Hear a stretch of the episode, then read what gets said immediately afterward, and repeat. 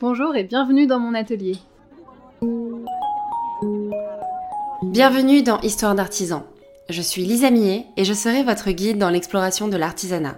Je vous fais découvrir les visages, ou plutôt les voix, de ces femmes et hommes qui ont décidé de passer leur vie à créer.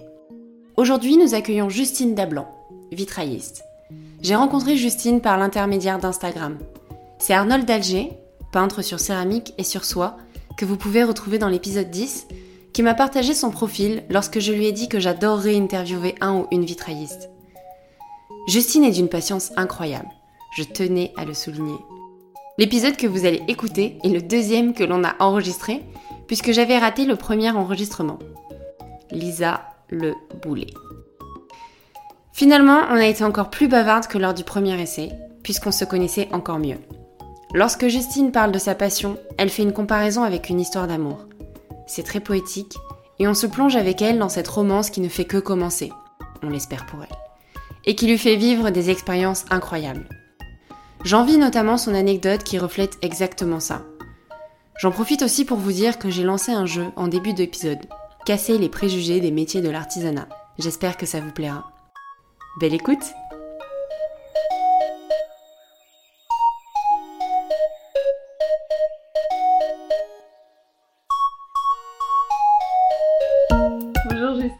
merci de m'accueillir dans ton atelier. Bonjour Lisa. Pour cet épisode, j'ai voulu lancer un nouveau concept qui m'a été inspiré par la créatrice de Métropolite qui a un autre podcast qui d'ailleurs je vous conseille parce que c'est sur euh, voyager grâce à la nourriture et personnellement j'ai adoré. Je vais te donner des préjugés sur le vitrail. Et tu vas me dire. Voilà. il y en a, il y en a, il y en a... Alors j'en ai sélectionné que 5 hein, parce que je pense que sinon on pourrait faire 3 heures d'épisode. Tout à fait. Mais l'idée c'est que tu nous dises est-ce que ce préjugé est vrai ou faux? Est-ce que c'est un vrai préjugé et que les faits ne s'avèrent pas réels ou euh, au contraire mm. c'est basé sur de la, réalité? Ok, très bien. Donc le premier préjugé, c'est le vitrail, c'est un assemblage de carreaux de couleurs grâce à des baguettes de métal pour réaliser un dessin. C'est juste une description très simpliste du vitrail. Donc on va dire que oui, c'est une base de réalité, mais ce n'est pas que ça. C'est euh, beaucoup plus intéressant. Ouais. Mais effectivement, oui, c'est bien euh, un morcelage de verre. Euh, alors lié après par des baguettes enfin, métalliques qui sont, enfin, c'est plutôt du plomb qui est un alliage plus qu'un métal à part mm. entière. On a, oui, de la peinture qui se rajoute sur les verres et le dessin est formé pas seulement par le, plomb ou le, découpage de verre, c'est vraiment un ensemble qui fait le dessin du vitrail. Voilà. C'est que tu peux faire de l'assemblage de verre, mais tu peux aussi peindre par-dessus. Exact. Tu peux même le graver, tu peux faire du thermoformage, du fusing. Euh, tu peux vraiment travailler le verre. Ensuite, l'assembler avec du plomb. Ou tu peux aussi euh, décider de mettre très peu de plomb et avoir une grosse partie que du verre. Et n'es pas obligé d'avoir tout le temps un morcellement euh, très petit. En fait, tu peux faire de très grandes pièces. Voilà, c'est tout ça le vitrail. Je sais pas ce que c'est du fusing. Alors le fusing, c'est une technique qui consiste à faire fondre des plaques de verre entre elles. Donc on ah. monte, euh, on utilise euh, le même four que pour la cuisson des peintures, mais on va monter à un degré beaucoup plus important. Donc euh, souvent c'est vers 800 jusqu'à 860 degrés. Et à partir de là, en fait, nos verres font ensemble. Et du coup, on peut euh, donc, euh, mélanger des verres ensemble. On peut faire des inclusions dedans aussi, donc emprisonner des choses dans des morceaux de verre. On peut leur donner des formes différentes. Si au fond de notre four, on a mis euh, un moule, du coup, on peut faire fondre le verre et que ça prenne la forme de ce moule-là. Donc voilà, on peut, on peut donner vraiment plein de variations au verre. Et ça, tu le fais souvent, toi? Pas tout le temps. C'est très aléatoire, non? Tu sais pas trop ce à quoi ça va ressembler euh, quand tu le sors, non? Oui, c'est un peu. Il y, a un peu ce jeu-là du petit chimiste euh, qui est assez chouette. Et on peut se laisser comme ça surprendre aussi par euh, justement la matière qui vit et qui va faire ses propres effets. Il faut quand même maîtriser en fait à force de faire. On prend des notes. On essaye de mettre en place un protocole, on va dire, pour faire du fusing. On essaye de respecter ça. Et, mais il y aura toujours une petite part d'aléatoire, mais c'est ce qui est assez chouette et joli, et ce qui fait de l'artisanat aussi. Oui. Ouais, j'ai l'impression que j'en vois pas beaucoup. Il y en a chez mes parents, c'est pas dans l'atelier. Euh, je m'en suis servi aussi pas mal pour faire des bijoux, du coup des petites pièces de verre. Donc cette fois-ci, bon, c'est juste un travail de verre, c'était pas prêt pour être serti dans un vitrail. Donc ça, j'en ai vendu pas mal, et j'en ai plus parce que les gens euh, quand il passait devant ma vitrine, on voyait des bijoux, il disait Ah, mais c'est une bijoutière Non, non, c'est fait, je fais du vitrail. du coup, il fallait pas trop confondre euh, les deux activités. voilà. C'est juste, je recycle mes verres. C'est ça. ok, bon, bah, très cool. Le deuxième préjugé qu'on peut avoir sur le vitrail, c'est les vitraillistes sont peu nombreux en France. C'est vrai. on est peu nombreux, mais on est là, on existe. Je pense que ça dépend de comment on calcule la chose. C'est vrai que pour ça, par rapport à certains métiers, on n'est vraiment pas beaucoup. Je pense qu'on est à peu près 300 euh, en tout.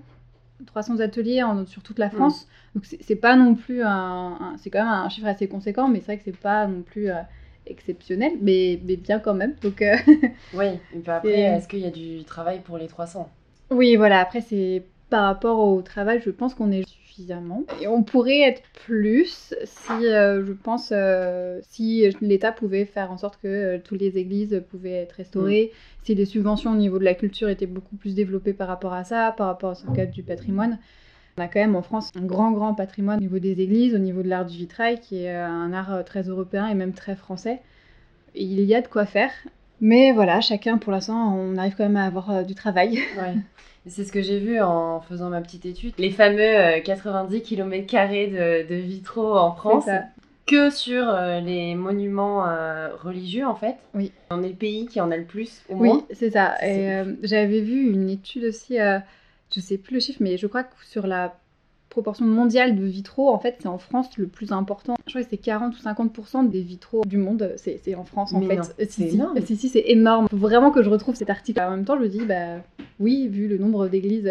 C'est surtout aussi au niveau des vitraux du Moyen-Âge, on a le plus conservé, sauvegardé. Il y en a beaucoup qui ont été détruits pendant les différentes guerres. Oui, c'est sûr qu'il y a eu beaucoup de pertes, mais il y a aussi pas mal de sauvegardes. Parce qu'on venait déposer les vitraux en fait avant, euh, quand c'était possible. On les déposait, on les stockait, et ce qui est arrivé aussi, c'est c'est resté stocké et ça n'a jamais été remis en place. Ah ouais? Oui, on, continue à refaire des découvertes en fait dans des églises, euh, dans les greniers, des choses comme ça. Ah ben en fait, euh, on a des vitraux dans cette caisse. Trop stylé. Donc euh, ça arrive, ces vitraux après sont retrouvés, restaurés, remis en place. Certains vitraux, par exemple la basilique Saint-Denis, qui ont été déposés et qui n'ont jamais été vraiment remis en place parce qu'ils sont conservés pour justement leur, pour les protéger plus c'est ancien, évidemment, plus c'est fragile, plus c'est délicat. Ou des fois, c'est aussi en attente de restauration, de financement de restauration, mm. avant de pouvoir reposer les vitraux. Euh. Puis entre-temps, euh, les modes aussi ont changé. Euh, donc, on vient revitrer avec des vitraux d'un créateur contemporain ou d'un commanditaire autre. Voilà, ça change. Ok, hyper intéressant. Il y a beaucoup de dirais, de besoins, mais il n'y a pas les moyens de financer cette, oui, restauration. Ça, on peut en parler aussi par rapport aux autres corps de métier, hein, tout ce qui est taille de pierre, charpente, tous les métiers qui sont liés au patrimoine. Il y a presque une à deux églises par village, et malheureusement, en fait, euh, comme ça appartient à l'État maintenant, c'est à l'État de prendre en charge ces restaurations-là. Il faut des subventions, et combien d'églises se font justement détruire parce que... Euh, on ne peut pas les restaurer et c'est plus intéressant de détruire ça pour après remplacer par un stade. Alors qu'il faudrait rentrer dans une démarche, je pense, un peu plus intéressante. Il y en a pas mal en Angleterre qui font ça, où ils rachètent des églises et ils transforment ça en des restaurants, des magasins, des, boîtes de nuit, j'ai vu aussi. après, certes, c'est plus un lieu religieux, mais c'est un bâtiment qui a une histoire, une âme et une certaine beauté dans l'architecture. Bon, ça peut pas plaire à tout le monde, mais je pense qu'on peut quand même reconnaître que ça a une beauté. Euh, tout le monde s'extasie quand même devant la beauté euh, d'une église euh, dans ses sculptures et ses vitraux ou son ornementation. Et je pense que c'est du patrimoine à, conserver. Donc au lieu d'attendre que le toit s'effondre, qu'on laisse, qu'on laisse tout euh, se détruire euh, pour ensuite faire un stade, pourquoi pas en fait mettre en place une restauration et transformer le lieu en, en médiathèque, en... Je sais pas si, si ça ferait pas ça ferait débat, mais euh, est-ce que les Français ils ont envie de, de changer l'objectif du lieu? Ça fait débat, effectivement. Mais je pense que ça peut être intéressant. Oui, oui, effectivement. Bah, là, on peut peut-être rentrer sur un autre point, du coup, euh, des préjugés sur la religion et le vitrail. Ah C'est mon troisième préjugé. Les vitraux ne sont que pour les églises, puisque ça a toujours un caractère religieux. Eh ben non Non, non euh, Non, non, on a aussi l'art du vitrail qui, est, euh, qui peut être pour l'architecture civile. Aujourd'hui, on en a quand même pas mal de traces euh, par rapport à ça. Euh. on a l'art déco et l'art nouveau qui reviennent en force et on nous demande de plus en plus de création par rapport à ça. On a pas mal de bâtiments, en tout cas là où on est à Paris, qui, cette, sont de cette époque. Et dans chaque cage d'escalier, tu as des vitraux civils, art déco. Tu peux avoir aussi des vitraux plutôt datant du début du siècle, qui sont un prémisse de l'art nouveau, mais qui ornent en fait les cages d'escalier, enfin surtout haussmanniennes, qui en fait le vitrail avait cette fonction de pouvoir cacher les escaliers de service tout en regardant en fait la lumière euh, qui venait justement de la fenêtre qui était dans l'escalier de service. Donc c'était euh, super, on avait euh, de quoi avoir de la lumière et se cacher des domestiques. Ça a été quand même beaucoup conservé jusqu'à aujourd'hui et à Paris on en a beaucoup beaucoup en fait. Donc il y a un gros patrimoine aussi, je pense même dans mon activité à peu près ouais. On va dire 60% du travail que j'ai effectué de restauration, c'est restaurer des cages d'escalier parisiennes. Ok. Voilà.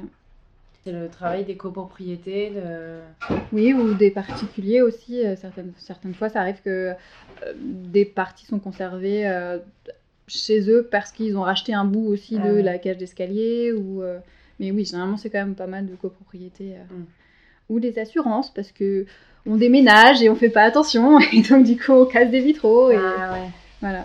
Donc, après, appel aux assurances qui viennent nous chercher. Ou le syndic euh, sont en relation et on peut venir du coup euh, restaurer. ok, très cool. Voilà. Euh, le quatrième préjugé, c'est. Celui-là, c'est toi qui me l'as dit. Moi, j'avoue que j'y avais pas pensé, mais il paraît qu'on te l'a souvent demandé s'il fallait être baptisé pour être vitrailliste. Oui, oui, oui, ça, c'est une question qui revient très souvent. mais non, il ne faut pas. on peut être de n'importe quelle religion ou ne pas avoir de religion du tout, en fait, être athée et faire du vitrail, il n'y a pas de lien. Alors, en disant ça, je me dis qu'il y a peut-être un lien, si quand même. Il vaut mieux avoir comme une culture euh, du patrimoine euh, religieux. Une culture euh, religieuse, c'est très important. Surtout quand on effectue des restaurations pour des recherches iconographiques ou effectivement si on doit créer des vitraux pour, un, pour une église qui est en activité, qui est toujours sacralisée, oui, effectivement, on, on doit respecter quand même un certain cahier des charges mm. de la religion, on va dire ça comme ça, pas vraiment faire n'importe quoi, ou en tout cas, il faut avoir une certaine réflexion par rapport en fait au lieu. Ça peut être aussi une réflexion qui peut être aussi humaniste, ça, je sais que ça passe aussi très bien, euh, voilà, de pas faire des choses spécialement euh, une reproduction de l'histoire religieuse. Euh, on n'est plus comme au Moyen Âge où effectivement le rôle des vitraux était de euh, faire une éducation religieuse. C'était un peu le caté pour tout le monde en juste en levant les yeux et regardant, regardant les vitraux. Aujourd'hui, on fait des démarches un peu plus, on va dire, spirituelles, intellectuelles. Du coup, on peut intégrer des notions de, un peu plus humanistes et moins lancées sur des textes très précis au niveau de la religion. Mais je pense que c'est aussi quand même important de les connaître pour en faire un peu référence. Tu as fait des études d'histoire de l'art? Oui, oui, oui. Euh, dans la formation, on a des, études d'histoire de l'art. En fait, euh, même les études d'art sont très compatibles avec le vitrail. Et effectivement, aussi, le, diplôme euh, pour apprendre à faire du vitrail est, dans une école d'art. Donc, il y a un lien. je pense qu'il faut être curieux avant tout aussi au niveau de l'art et avoir forgé aussi sa propre culture artistique. Oui. C'est très important. Et être curieux voilà, de l'histoire en général, je pense aussi. Et oui, l'histoire de religion. Le vitrail, c'est un art qui est quand même très ancien, donc je pense que si on n'est pas un minimum euh, au courant et de l'aspect historique, euh, mm. on est un peu en décalage, je pense, avec notre métier. Oui, il y a de grandes chances que non seulement tu fasses le travail mal, mais en plus tu le comprennes pas. Oui, et puis même avant tout, moi c'est ce qui m'a aussi pas mal attiré dans ce métier-là. Il y a comme un côté de, de passeur de savoir, de par nos gestes. On est un patrimoine, en fait, euh, se dire que euh, nos outils ont certes euh, évolué, mais finalement très peu.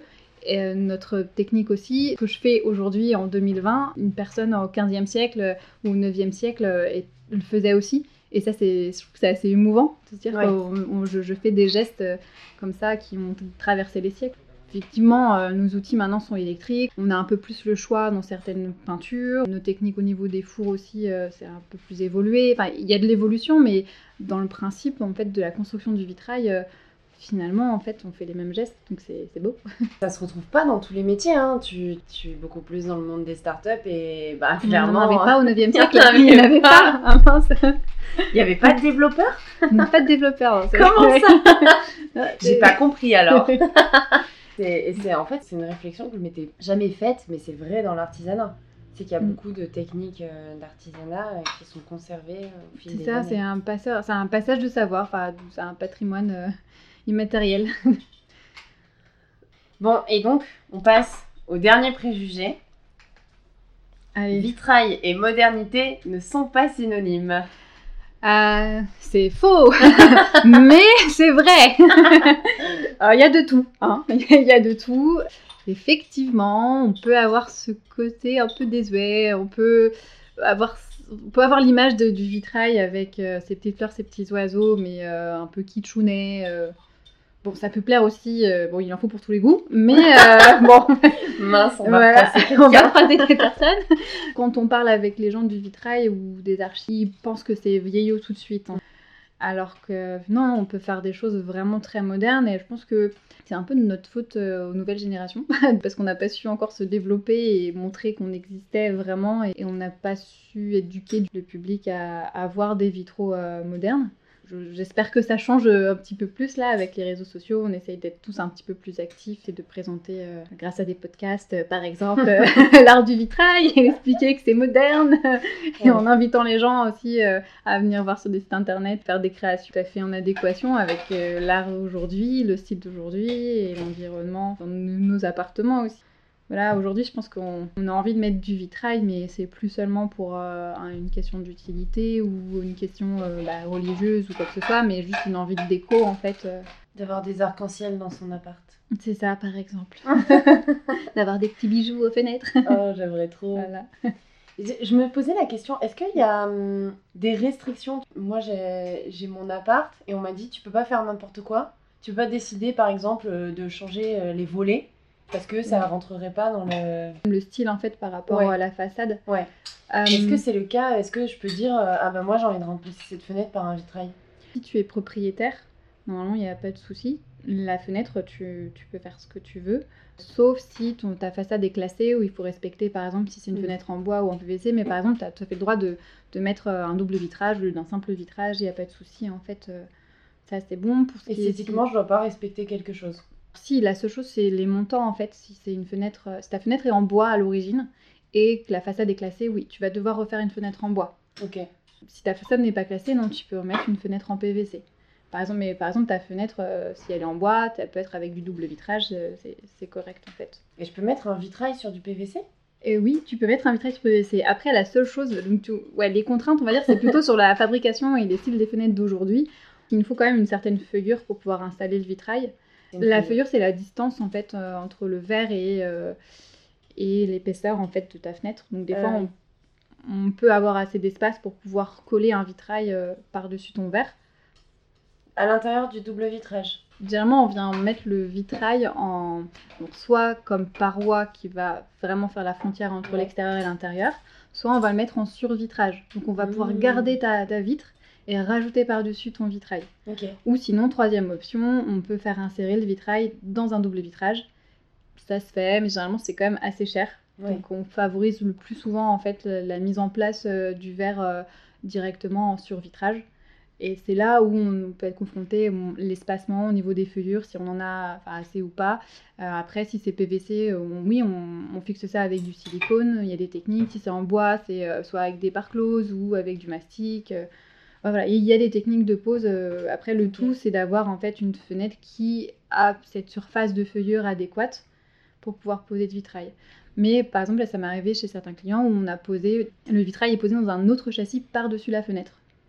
Du coup, ça fait euh, Ouais, c'est pas deux bête effets. euh, quand vraiment on n'a pas le choix, mais que le châssis, mais on- le montant soit en bois, on peut faire ça en fait, on peut réintégrer. euh, Et ça, ça se voit, c'est. Bon, du coup, on a un effet un petit peu plus de relief, on a une surépaisseur, mais Ouais. euh, non, ça peut être très élégant. Ça, ça Bah, marche assez bien en fait. tu, tu le nettoies bien quoi. Voilà, tu- parce que tu peux aussi du coup ouvrir et accéder devant et derrière euh, au niveau Oui. du vitrail, euh, donc c'est assez pratique. euh. Voilà, après c'est vrai, il vaut mieux être propriétaire. Euh, ou sinon, si on est locataire, on peut très bien demander l'autorisation au propriétaire. Et ce qu'il faut savoir aussi, c'est qu'un vitrail, normalement, il peut être déposé. On doit le pouvoir le déposer. Parce que si on doit faire des restaurations dessus, il faut qu'on puisse l'emmener dans l'atelier, euh, parce qu'on peut pas tout le temps faire des restaurations sur place. Donc ce qui est sûr, c'est que si on pose un vitrail, on peut repartir avec.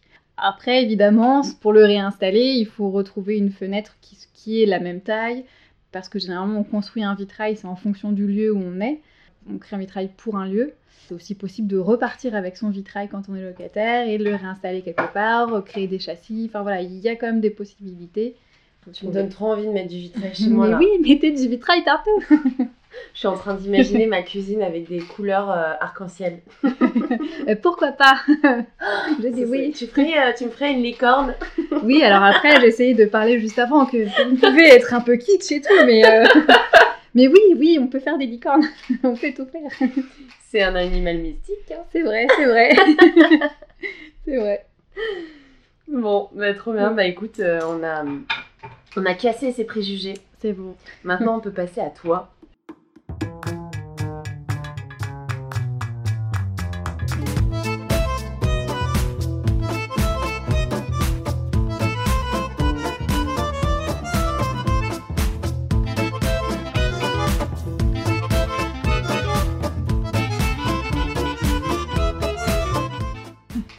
Nous raconter ton histoire alors mon histoire, je peux la raconter comme une histoire d'amour.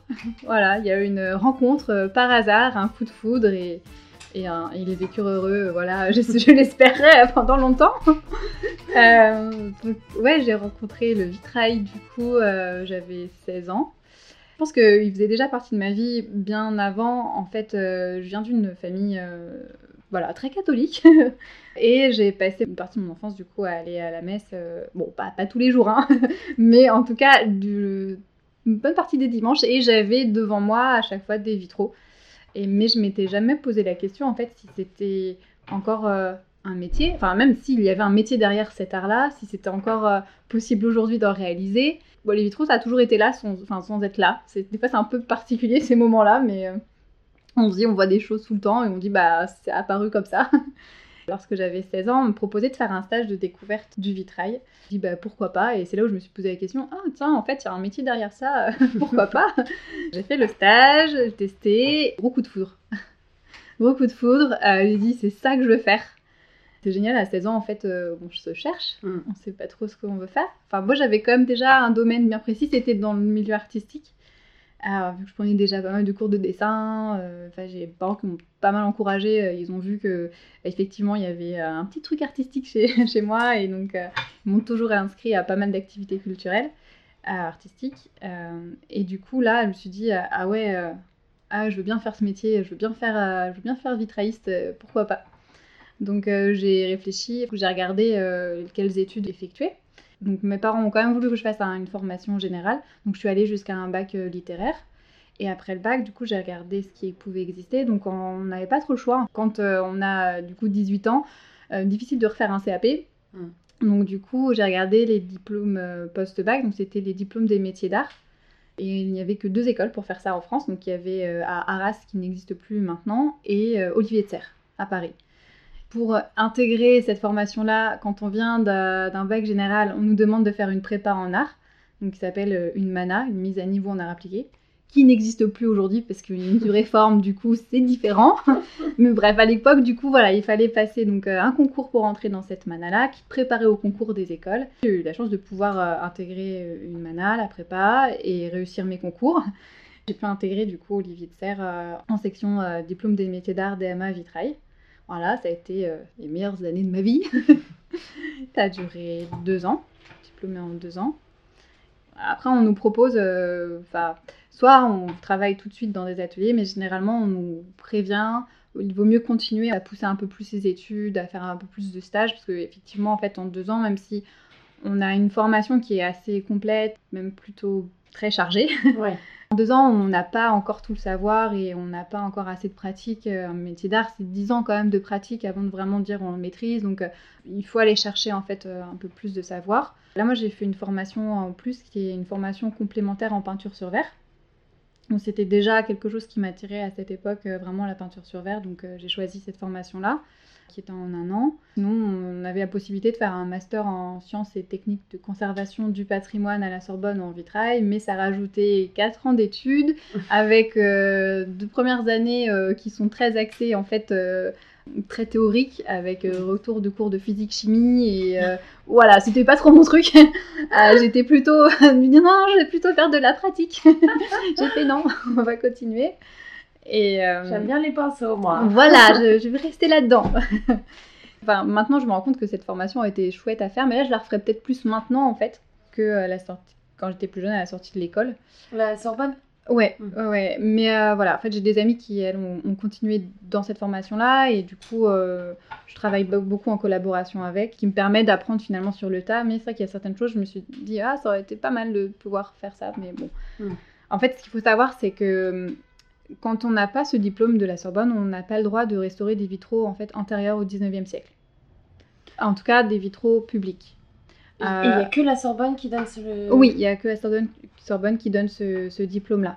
Mais abusé, non? Hum, Non, c'est pas abusé. Je pense que ça permet de vraiment cadrer et protéger aussi la restauration des vitraux pour pas faire n'importe quoi. On a déjà eu pas mal de cas Mm. avant en fait euh, où euh, n'importe qui pouvait se dire restaurateur et restaurer euh, des vitraux datant du 15e et en fait on peut les détruire parce qu'il ne faut pas faire n'importe quoi. C'est vrai que c'est il faut quand même quelques années d'études pour pouvoir euh, prendre conscience euh, ben voilà, on peut pas utiliser tel ou tel matériau ou il y a des protocoles de restauration euh, et justement c'est je sais plus comment ça s'appelle, il y a un protocole qui est mis en place pour euh, tout ce qui est en Europe en fait, pour qu'on soit tous du même niveau au niveau de la restauration. C'est les accords de Venise ou j'ai pas envie de dire de bêtises, mais je sais plus exactement euh, ce Les que accords c'est. de quelque part. De- voilà, et du coup, euh, bah, ça s'étudie, ça se met en pratique. Je suis contente maintenant de pouvoir apprendre sur le tas en fait euh, Mm. avec ces personnes, mais à cette époque, non, là je ne voulais pas refaire 4 ans d'études en plus. euh, Ouais. voilà. Mais en fait, en fait, ce que je trouve abusé, c'est dans le sens où. euh, Bon, après, c'est ce qu'on disait au début, hein, il n'y a peut-être pas forcément euh, beaucoup de vitraillistes, Mm. donc il n'y en a peut-être Ouais. pas forcément beaucoup qui ont envie de faire ça, mais. Mais ouais, j'aurais eu tendance à dire, euh, et si tu le veux et que tu postules et que tu l'as pas, en fait. euh, Bah, généralement, toutes celles qui ont postulé pour euh, faire ce diplôme-là, en fait, l'ont eu. Même il y a des années, il y avait personne. Et Ah il y a des années, ils sont qu'une personne en vitrail. Ah oui, en fait, cette formation-là est très peu demandée. Il y a vraiment très Ah. peu de restauratrices. Après, ce qu'il faut savoir, c'est que le travail de restauration de monuments, en fait, euh, comme ça, il- justement, comme il n'y a pas beaucoup de subventions et d'argent, il n'y a pas beaucoup de Mm. travail. Donc, effectivement, c'est quand on se lance dedans, c'est aussi une vraie passion. Et euh, après, comme elles sont sont pas beaucoup, enfin, je dis elles, en plus, c'est Oui, parce que je j'allais connais dire, pas euh, beaucoup de. en fait, c'est dire pourquoi elle ah, je crois que je connais qu'un seul. Mais c'est que des femmes en fait. C'est général. Vitrailliste ou... En, pour la restauration, en Ah. restauration, oui, euh, il y a une grosse majorité de femmes. Dans le métier euh, du vitrail, oui, ça s'est énormément féminisé. On a une bonne proportion de femmes par rapport aux hommes. Mais en restauration, je pense que ça se voit encore plus. Ouais. Mais du coup, tu- on, on a dévié, mais t'as pas fini ta vie, Justine. Et oui Euh, Non, heureusement, j'ai pas fini aussi. je n'ai que 32 ans. bah, du coup, j'ai fait ma formation euh, en peinture sur verre. Ça a duré un an. Et ensuite, j'ai postulé pour euh, avoir euh, ce qu'on appelait à l'époque la bourse des métiers d'art de la ville de Paris, qui est un très bon euh, concept. En fait, on crée un accord entre un artisan parisien et la mairie de Paris, ce qui nous permet en fait de pouvoir travailler pendant un an dans cet atelier et on est payé par la mairie de Paris et non pas par l'atelier qui nous embauche, qui accepte en fait l'accord du stage d'un an. Cette année, j'ai accepté une stagiaire euh, pareil en fait avec ce même principe. Aujourd'hui, ça s'appelle même stage d'approfondissement ou de perfectionnement de la ville de Paris. J'ai Laura voilà, qui travaille avec moi euh, toute l'année. je, je lui permets de, de se former et transmettre du coup une partie de, de mon savoir. Et euh, moi, je sais que cette année-là euh, m'a vraiment beaucoup aidé. Me dire que pendant un an, je peux travailler euh, à faire du vitrail et prendre pas mal de savoir et euh, prendre de l'expérience et faire en sorte du coup de me dire que je suis OK pour le monde du travail, en tout cas pour le vitrail. Je vois comment fonctionne un atelier, comment se passe le relationnel avec les clients, comment faire pour euh, gérer justement toute l'organisation qu'on ne voit pas euh, quand on est à l'école euh, comment on organise les chantiers, comment on crée ses devis. et se retrouver aussi face à pas mal de situations où il faut réfléchir. bon, alors comment poser un vitrail dans telle situation Le client souhaite proposer, veut en fait quelque chose de très précis. Du coup, il faut réfléchir comment est-ce qu'on peut le faire. Enfin voilà, il y, y a plein de situations en fait de la vie d'un atelier qu'on n'a pas forcément en fait à l'école. Ça a été euh, une super année tremplin. Et donc j'encourage euh, les jeunes à, à faire euh, À ce- postuler. à postuler, à faire ce système-là.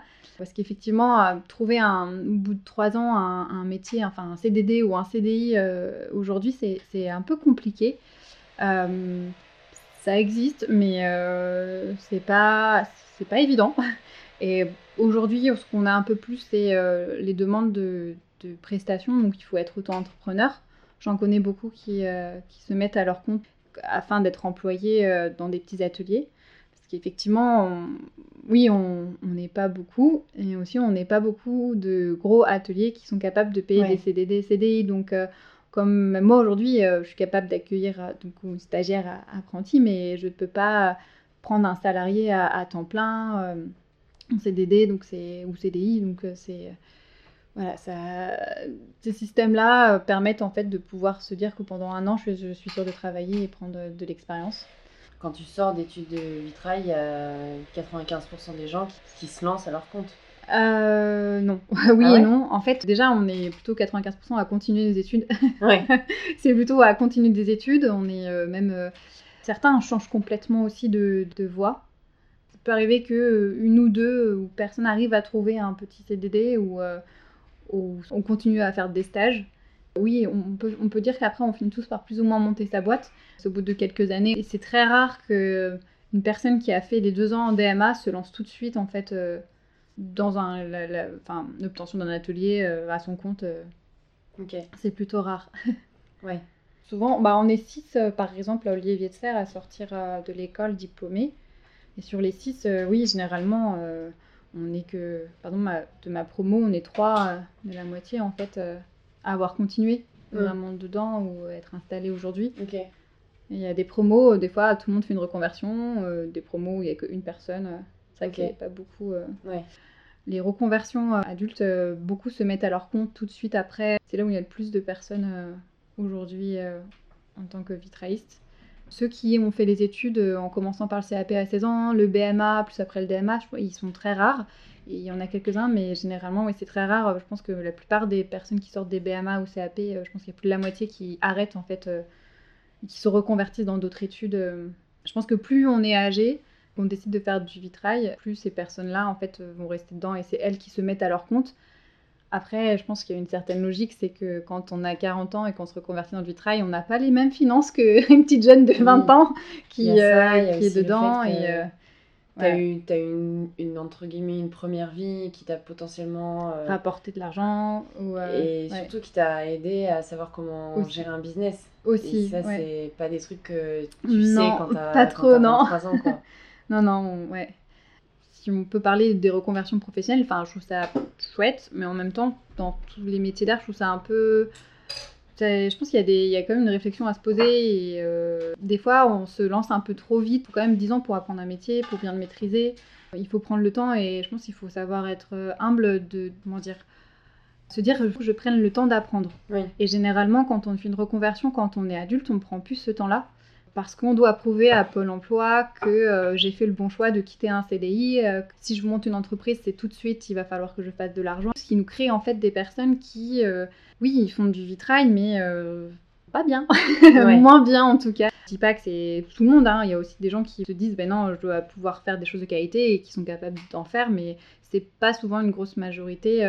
Les ateliers qui travaillent bien, c'est les personnes qui ont pris vraiment du temps en fait avant à, à faire en fait un apprentissage y compris le temps en fait d'apprendre et euh, que ceux qui se sont lancés euh, parce qu'ils ont eu un CAP en fait en, six mois et du coup ils savent être ils pensent être vitraillistes et du coup bah tout de suite je me mets à mon compte et je vais faire des vitraux mais bon bah, après le souci c'est que ça crée euh, bah, déjà du tort au métier et puis aussi ce que ce que j'ai remarqué c'est qu'on a le droit aussi de s'installer sans avoir de diplôme c'est quelque chose euh, d'assez intéressant euh, dans le milieu de l'artisanat en fait. C'est que c'est pas totalement encadré, donc euh, on peut faire un, stage de, juste de loisir de vitrail et, et après se dire bah, je m'inscris en tant que vitrailliste et on n'a pas besoin de diplôme à prouver en fait et du coup on peut être professionnel sans diplôme. Bon, je... c'est un autre débat, c'est autre non, chose. c'est intéressant parce que ça veut dire que même pour l'acheteur en fait. Oui, bah il n'y a pas de. Enfin, tu n'as pas affiché ton diplôme Si. ah, en fait, si, je l'ai plus. Enfin, il est tombé. comment dire En fait, si, j'avais affiché. J'ai même aussi l'attestation d'artisan d'art, mais euh, je ne l'ai jamais remonté. Du coup, euh, ça doit être euh, tombé. ok. Ouais, ouais c'est clair que. Ce que j'allais te poser la question comment on reconnaît un bon d'un mauvais vitrailliste? Est-ce que sur le vitrail, ça peut se voir? Ah oui, alors en fait, ça peut se voir. Déjà, euh, si les soudures, c'est des gros pâtés, par exemple. Si on décide de faire des choses très géométriques, euh, en fait, on a les plombs qui sont pas raccords les uns en face des autres. Euh, si, par exemple, les traits, bah, c'est pas des traits droits. Enfin, si on fait des choses arrondies, en fait, c'est des patates. Déjà, en fait, en termes de graphisme, bon, ça, ça- peut se voir. Après, le vitrail peut avoir cette magie-là où, waouh, des morceaux de verre ensemble, lumière et tout, ça peut faire waouh, on voit pas trop, mais euh, je pense que c'est important, en fait, si on veut acheter du vitrail ou enfin faire faire un vitrail, c'est vraiment pouvoir comparer. En fait, il faut, il faut faire des comparaisons, il faut, même si on peut être attiré, alors après, chacun a son propre style, et on peut être attiré par tel ou tel style de, de vitrailliste. euh, mais je pense que c'est vraiment important de, de pouvoir aller voir sur les sites, parce que chaque vitrailliste a un site, a un book, ou se déplacer dans les ateliers et vraiment prendre la, faire la comparaison. Après, le relationnel, c'est sûr que ça va beaucoup euh, fonctionner. Euh, mais je pense que c'est important d'avoir ce recul-là aussi de, de comparaison et euh, expliquer comme ça, en fait, bon, sans image, ça va être un peu difficile, mais ça se voit. Normalement, ça, ça doit se voir, en fait, facilement, si justement on peut faire la comparaison avec euh, plusieurs vitraillistes. euh. Si t'as pas travaillé, euh, si t'as pas pu voir en fait pas mal de choses, ou même étudier en fait le principe de construction d'un vitrail, euh, par exemple dans les églises ou les choses comme ça, enfin, il y a des choses qui ont été faites au 15e siècle, qui sont encore aujourd'hui, c'est que ça marche. Oui. Donc du coup, si on a des règles qui sont appliquées, c'est qu'il y a une raison en fait. Par exemple, un vitrail qui dépasse un mètre, si euh, il n'a pas en fait de, de vergette, ou s'il n'a pas une construction qui fait qu'on peut faire des croisements au niveau euh, des plombs ou euh, comme un tressage, bah ça risque de tomber en fait. Son poids, ça peut, ça peut tomber en fait. Euh, Il y a des manières aussi, bah, par exemple, si tu veux ne pas mettre de vergette, tu peux travailler avec du plomb armé qui t'aide en fait à maintenir ta structure. Voilà, c'est des règles en fait qu'il faut, enfin qui s'appliquent et qui sont vues parce qu'on a étudié aussi avant, parce qu'on a pu voir, Ouais. avoir accès en fait à ça et même au niveau des assurances et tout, moi je pense que c'est, enfin on rentre quand même au niveau du bâtiment. Pour moi c'est important, tu te poses quelque chose, faut pas que ça tombe en fait. Enfin c'est, euh, Ouais. puis après, enfin normalement un vitrail ça doit durer 200 ans, donc euh, enfin je sais pas, moi je trouve que c'est important de dire si je pose quelque chose, voilà, c'est, c'est- Mm. je sais que ça va, ça va durer en fait dans le temps. Ouais. euh. Après il y a des choses aussi, euh, oui au niveau euh, des découpes de verre, par exemple, on va éviter de découper certaines pièces en certaines formes parce qu'on sait en fait que lorsque le bâtiment va bouger, ton vitrail aussi, il doit suivre le, le mouvement du bâtiment, mais du coup, tu, si tu as certaines formes, bah, il y a des fragilités qui peuvent se créer, du coup, tu es sûr que cette pièce-là va se casser en fait. Il va y avoir Ouais. des tensions dessus et, et donc, euh, oui, il y, a- il y a toute une réflexion à faire. Mais ça, on l'apprend à, à l'école. Ça, je sais que bah, du coup, on avait des cours justement dans les cours de maquette de création en vitrail, on fait euh, justement un apprentissage de euh, comment faire un chemin de plomb qui soit euh, solide, euh, qui participe aussi au, au dessin, euh, mais qui en même temps ne soit pas en fait quelque chose où on voit que le chemin de plomb, qui ça s'intègre, mais en même temps on a les contraintes techniques et en même temps aussi apprendre à voilà là vous aurez telle fragilité, on évite de faire trop de plombs qui rentrent les uns dans les autres à un seul point comment utiliser tel ou tel plomb, le plomb armé ou pas. Enfin voilà, on, on- on nous apprend en fait à construire correctement en fait un vitrail et. avoir c'est hyper complexe.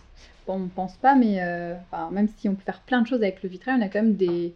Je pense que dans tout métier d'art, il y a des contraintes techniques et il faut les respecter et il faut surtout en, en avoir connaissance.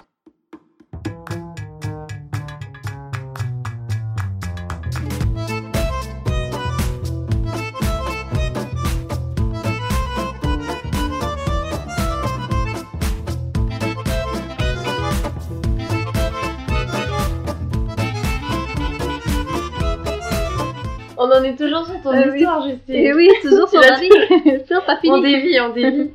tu nous as, Ouais. t'as pas fini ton histoire. Euh, du coup, je m'en étais arrêtée. Ah oui, j'ai fait cette année euh, super géniale de, euh, d'apprentissage. euh, Peinture sur verre. simple. Euh, pas peinture sur verre, là j'étais dans un atelier en fait Ah oui. parisien avec la mairie de Paris euh, en subvention, en bourse. Et après, bah, après j'ai eu, euh, bah, j'ai, pas trouvé de travail. après, ça a été euh, une petite période creuse. Euh, j'ai juste trouvé un travail en, étant professeur de dessin dans un atelier d'art de loisirs dans le 18e. Euh, donc, bon, c'était chouette, je suis restée dans le milieu artistique, mais bon, je faisais pas de vitrail. Et euh, oh, bah, au début, on commence à faire les commandes pour la famille, donc j'avais un peu fait des vitraux pour tout le monde, et après, tu fais un peu le tour et tu dis, bon, faut, faudrait que je fasse aussi autre chose. Ça dirait que ma cible s'agrandisse un voilà, c'est ça, tout le monde en a marre. euh, tout le monde a déjà eu son cadeau euh, de Noël en vitrail, euh, ils sont contents. Donc, du coup. euh, C'est un bon cadeau quand même. ah oui, ça, ils ont une collection là. ils sont contents. Euh, et euh, donc l'atelier où je donnais des cours de dessin a, fermé. Et je me suis retrouvée donc, à avoir euh, des élèves en dessin qui voulaient continuer euh, avec moi. Et là, je me suis dit, bon, bah, c'est l'occasion. euh, j'ai déjà un fonds de commerce en fait. j'ai déjà des clients. Bon, pas pour du vitrail, mais pour du dessin. Mais en tout cas, c'est ce qui peut me donner en fait les moyens de, de pouvoir louer un local, de me faire un business plan. Et donc, du coup, j'ai pris cette décision-là. Et, et après, ça s'est enclenché très vite. En fait, en six mois, j'ai j'ai- tout, tout fait. Mais ça a été aussi un, pari euh, avec eux parce que je leur ai dit à, ces élèves-là en dessin, écoutez, euh, je, je me lance, euh, mais par contre, va falloir me suivre. Là, je fais un business plan et je compte que vous êtes mes élèves, donc il va falloir être là à la rentrée. Donc ça avait commencé en janvier. Je m'étais dit, il faut que j'ouvre en septembre. C'était en janvier 2013. Je me suis dit, il faut que j'ouvre en septembre 2013. Ils ont dit OK. Et bah, déjà, j'ai repris des cours aussi de formation en entreprise. Euh, des cours de soir avec la mairie de Paris pour euh, bah, construire le business plan, Mm. savoir comment euh, évaluer mes charges, quel est le plan d'attaque, et donc après toutes les démarches administratives pour ouvrir sa société, tout ça, tout ça, on connaît bien, trouver comptable et tout et tout, et puis bah, après, voilà, trouver le local qui a été aussi une grosse étape parce que j'avais des contraintes du coup, c'était euh, rester dans le quartier du 18e pour être proche des élèves. Il fallait ne pas avoir de reprise de bail. Je voulais un loyer pur parce que racheter un fonds de commerce, c'était pas l'idéal. Oui. Et je l'ai trouvé sur le bon coin. voilà. Ah ouais. J'ai fait pas mal d'agences. Ah oui, aussi, je m'étais dit, je veux pas de frais d'agence parce que, Ouais. en fait, les frais d'agence, c'est juste énorme quand on prend un local commercial. Mm. Et oui, le hasard a fait que j'ai trouvé exactement donc, à deux rues de là où je donnais des cours de dessin avant. Et je l'ai trouvé sur le bon coin. Alors, le local à la base, c'était dans un état, mais euh, bon, il y a eu beaucoup de travaux à faire. c'était pas comme tu vois là aujourd'hui. Mais j'ai dit, ouais, c'est là où je vais m'installer. Je l'ai bien ressenti. J'ai dit, ah non, non, c'est celui-ci, il le faut. Et j'ai réussi à convaincre le propriétaire de me louer. Parce que, bon, une petite jeunette de peine 25 ans, euh, dire euh, bonjour, je voudrais faire des cours de dessin et du vitrail et je voudrais faire ça dans votre euh, local. Bon, c'est pas très rassurant. Euh, Voilà. On est sûr de ça? C'est ça. Bon, après, voilà, je sais pas, ma bonne étoile ou euh, en tout cas, j'ai réussi à le convaincre et, euh, et voilà, donc c'est parti. Donc euh, après, j'ai fait deux mois de travaux. Alors j'avoue, j'en ai un peu pleuré, j'ai cru que j'avais fait une erreur et Ouais. je pense que quand euh, on se lance dans des travaux au début, on pense pas, euh, on voit pas tout. On voit pas tout. Et euh, finalement, avec l'aide de, voilà, de la famille, des amis, et, euh, et puis euh, après on reprend du courage, et on se dit c'est ce que je veux, et en fait non, j'ai fait le bon choix, on se rassure. Et, bon, en fait, on y arrive. Bon, comme tu peux le voir, il est bon, il est dans son jus, quoi. C'est, c'est pas, il trop est, expression, il est dans son jus. voilà, oui, oui. Non, mais tu l'as bien retapé, quoi. voilà, faut pas regarder. Enfin, je pense que il fait un aspect, bon, on s'y sent bien. Après, faut pas regarder dans, voilà, faut pas regarder dans tous les détails. Effectivement, euh, c'est pas parfait. Mais lui aussi, il a une histoire, Justine. Voilà, c'est ça. C'est ça qu'il faut se dire. il faut se dire pour tout le monde dit oh, c'est un atelier il faut, faut que ça reste un atelier donc euh, moi j'ai de la chance c'est pas une boutique de luxe donc euh, j'ai pu faire des finitions euh, a priori ça devrait être bon non mais les gens ils vont penser que c'est dégueulasse mais non Non, en fait, non, non, en vrai, c'est pas bon. dégueulasse. En plus, cet été, tu m'as dit que tu faisais des travaux. oui je encore. refais des travaux voilà je m'agrandis cas, non. Voilà je m'agrandis et il va devenir encore mieux parce que maintenant j'ai un peu plus d'argent donc euh, c'est mieux donc voilà la petite histoire de l'épopée euh, Justine Dablan vitrailliste euh, dans le 18e donc ça y est ben voilà donc depuis Saisir des euh, opportunités. Voilà, donc voilà, du coup maintenant depuis 2013, euh, je suis là dans le 18e et, euh, et, et ça fonctionne. Ça c'est cool. Ouais. Donc c'est un démarrage plutôt lent, mais toujours présent. J'ai toujours su passer chaque année en fait. Et euh, là, enfin, je suis assez contente parce que ça fait la deuxième année où vraiment je peux me dire, euh, ok, je me paye et, euh, et j'ai des commandes, ça commence à être régulier, je commence à, être, euh, on va dire, connue dans le quartier en tout cas, à avoir de la clientèle un peu plus rapidement. Mais bon, faut toujours, toujours faire des démarches et je me rends compte que bah là, je suis aussi passée, je pense, à un certain stade où, où il ne faut plus s'arrêter seulement en fait euh, à la clientèle de quartier. Si je veux vraiment pouvoir évoluer un peu plus, et oui, bah j'ai un peu comme tout le monde envie de gagner un peu plus ma vie, et donc euh, du coup, ça veut dire aller chercher plus d'opportunités, et euh, donc c'est faire du démarchage plus fort, ce qui n'est pas non plus le, qui a la super qualité de tous les artisans.